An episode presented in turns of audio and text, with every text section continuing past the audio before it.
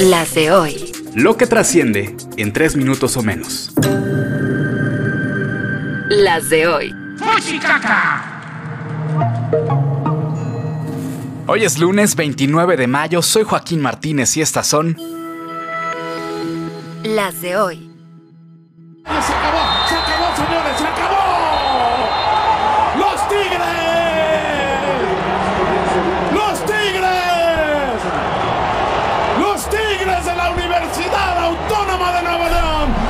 Los campeones! Manera merecida. partidazo de locura que se vivió en el estadio de las Chivas. A los 20 minutos los de Guadalajara ya ganaban 2 a 0 y pintaba fácil. Pero ah, qué vueltas que da la vida. Tigres empató, llevó el juego a la largue y en tiempos extra terminó por darle la vuelta. 3 a 2 para el dolor de los Chiva hermanos. Pasamos del aztecaso al acronazo. Y los de Nuevo León son campeones en patio ajeno. Ya, Gonzalo. Te están viendo tus hijos, Gonzalo. Compórtate ya.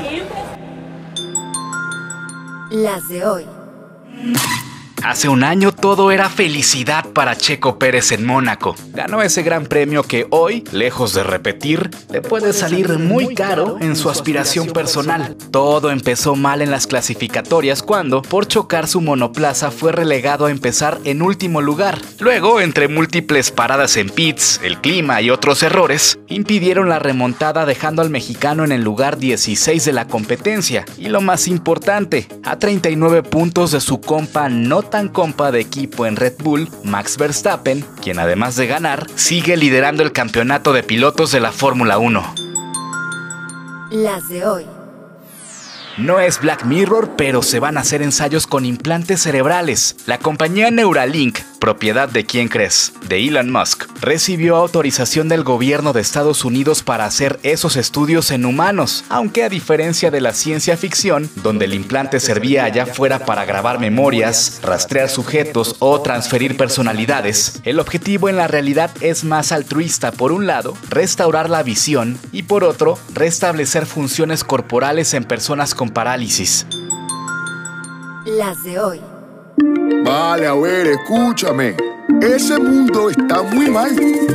La huida bajo el mar es mucho mejor que el mundo de allá arriba.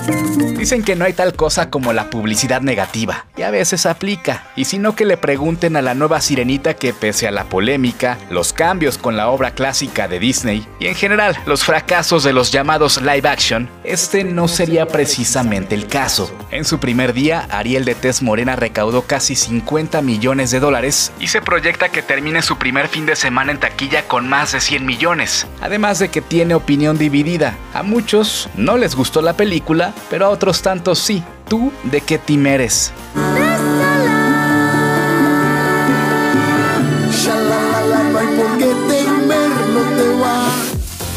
Con la producción de Alejandro Gómez y guion de Joaquín Martínez, estas fueron Las de hoy. Síguenos en redes sociales.